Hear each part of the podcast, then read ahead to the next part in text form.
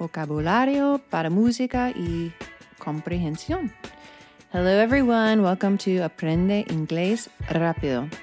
Hoy voy a hablar 95% en inglés y explicaré un poco en español.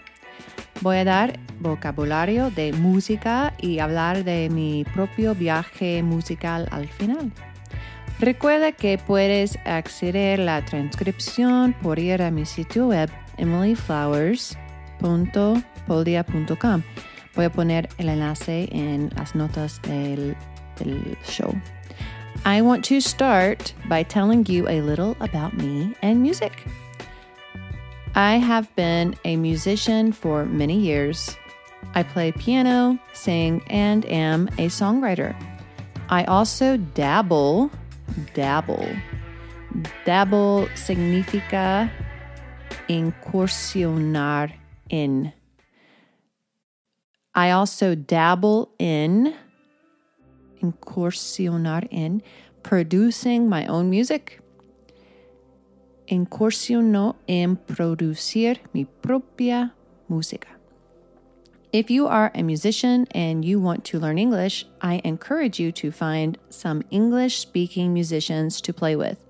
It's one way I learned Spanish. I started playing with Spanish speaking musicians. Okay, let's start with the vocabulary after this short break. For the vocabulary, please repeat after me. Here are instruments guitarra, guitar, guitar. Voz es voice, voice. Piano, piano, piano batería, drum. Drums. Decimos, we say, I play the drums. Drums. Bajo. Bass. I play the bass. Flauta, flute. She plays the flute. Trompeta, trumpet. He plays the trumpet. He plays the trumpet. Teclado. I play, really, I play the keyboard. Instrumentalistas. Instrumentalists. Guitarist. Someone who plays the guitar. Guitarist. Someone who plays the piano is a pianist pianist. Someone who plays the drums is a drummer. Someone who plays the bass is a bassist. He is a bassist. I am a bassist. Someone who sings is a singer. I'm a singer. I'm a singer. Someone who sings lead is el principal. Someone who sings lead is lead singer.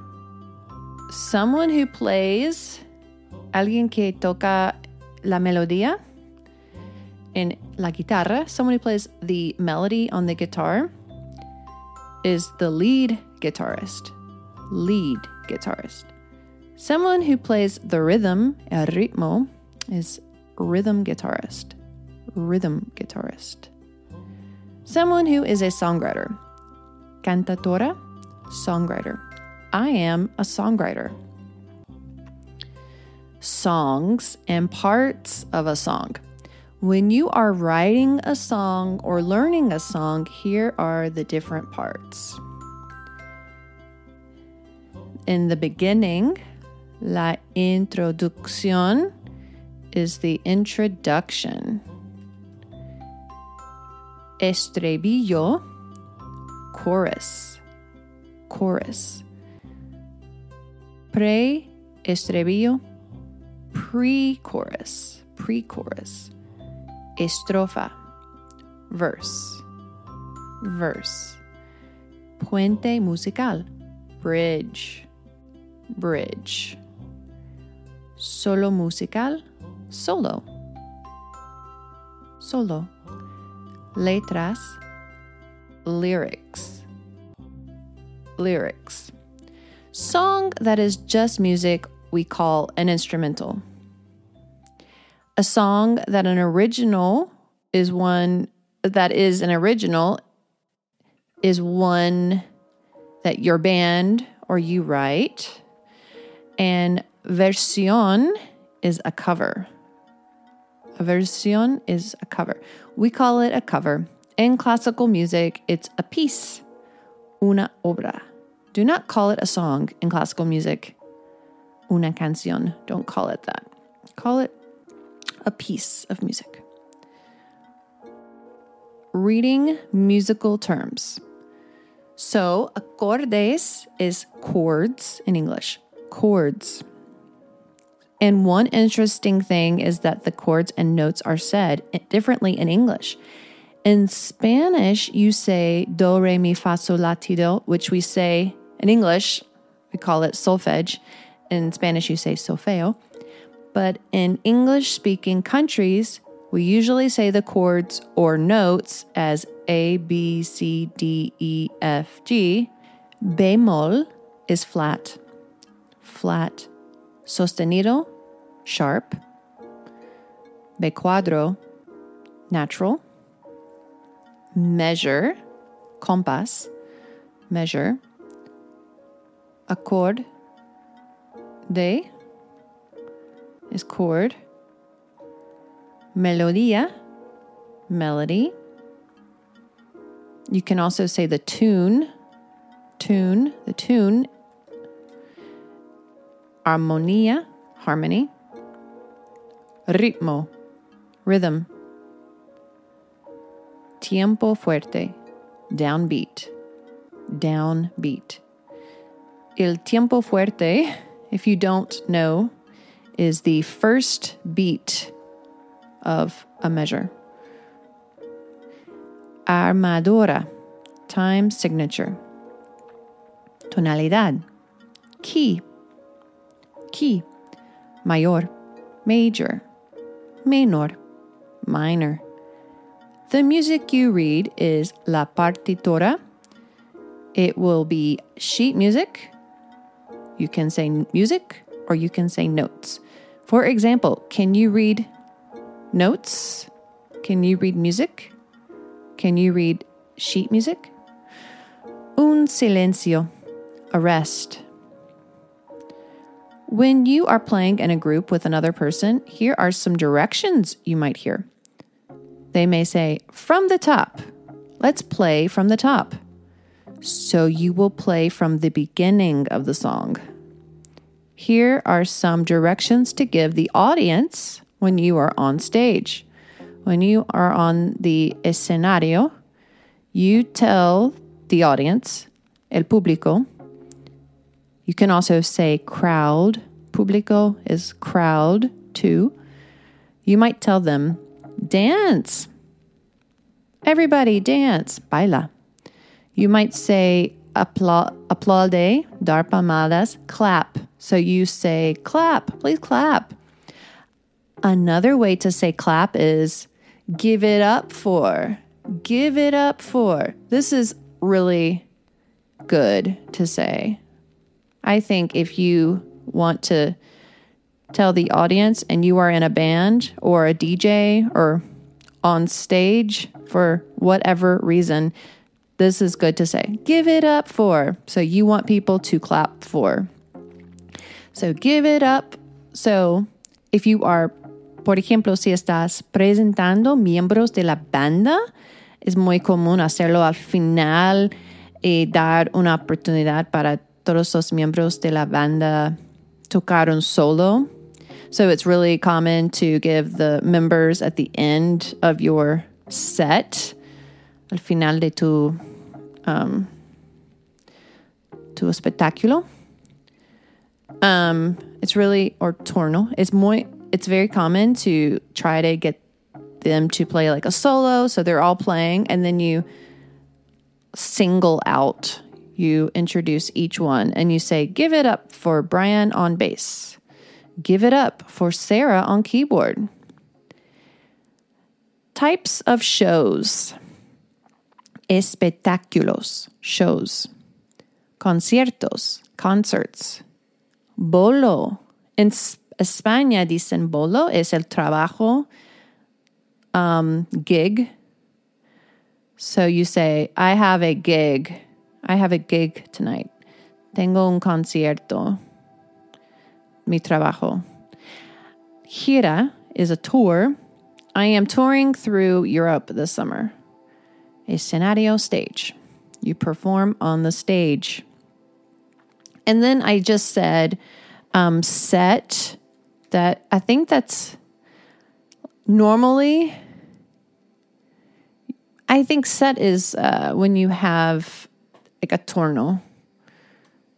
For example, maybe you have a 45 minute set and then you stop playing and take a break. Tools. Herramientos. Tools. For the guitar, you have a pua, a pick, pua, pick, cable, cable. Or you can also say cord. Cord is a cable. A pedal is a pedal, pedal. Micro, micro microphone, mic. Soporte de micrófono, mic stand, microphone stand. Parlantes. Al, alta, uh, altavoces, speakers, speakers. Consola de música, sound console, sound console. Mezcladora, the mixer, mixer, the mixer. Prueba de sonido, sound check. Before your show, you need to do a sound check. Sound check. So, adjectives for music. Afinado, tuned, desafinado, out of tune. Verbs for music. Tune a guitar, afinar una guitarra, warm up, calentar, warm up your voice, warm up, tocar, to play, cantar, to sing, actuar en una banda, perform in a band, performance, actuación, performance.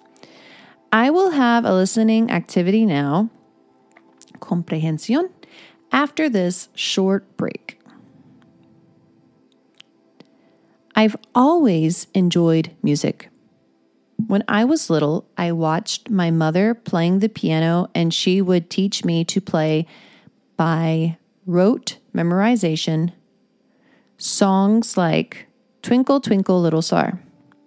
Rote memorization is when someone learns a song by just playing the keys on a piano. For example, they don't look at notes or paper. I always loved singing, though I think trying to sing Mariah Carey songs wasn't the best way to start. I always tried to imitate her way of singing. I should have sung easier songs. Then my mother made me start piano lessons. At first, she forced me, but later I chose to take lessons. I learned how to play the piano by music or notation, but I've always preferred playing by ear. Later, I started writing songs. I would write down the chords on a sheet of paper above my lyrics. I studied music in university. I regret studying music though. Además, me arrepiento de estudiar música. Regret. I regret. Why? Because I studied classical piano and it took a lot of time to practice three hours, six days a week. A music degree, una carrera en música, a music degree, is really hard work. if you really are passionate and want to do classical music, then you should study in a university. But if you just want to play pop music or other styles, they don't have at university. Don't study music in the US. Maybe it is worth it for you. Quizás se vale la pena para ti. If you want to be a professor in a university for music, you need the degree then. Entonces, necesitas la carrera si quieres ser un profesor en una universidad. In my opinion, if you go to a university in the USA that is really expensive, most of the time it's not worth it to study art in general. I think you should just create art and not spend money for a degree. That is my opinion. Anyways, after university, I started my first band when I was 22. We performed my original songs. Our first two gigs, bolos, were in a Jamaican restaurant, un restaurante jamaicano de Jamaica. Then I had a few more bands, but we performed cover songs and not my original songs. I had drummers, bassists, and guitarists in my bands, and I was always the lead singer and pianist or keyboardist because I always played a keyboard. When I lived in Barcelona, I used I used to busk. Busk. Busking. Busking. Viene de la palabra buscar. En español, busking. Busking is when you play music and have a hat or something else where people can put money.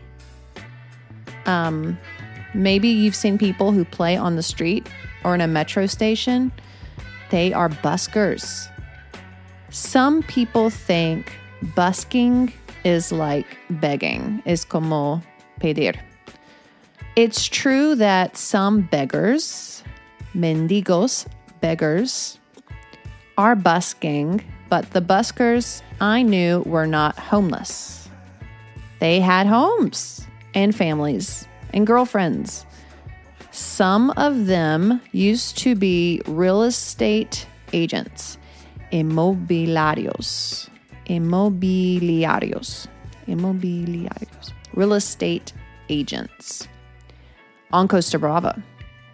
Some of them publish books most of them are artists in some way and just want to earn money from playing music. A lot of them were from other countries and didn't speak Spanish very well, so they played music for money. I played music in the metro stations of Barcelona.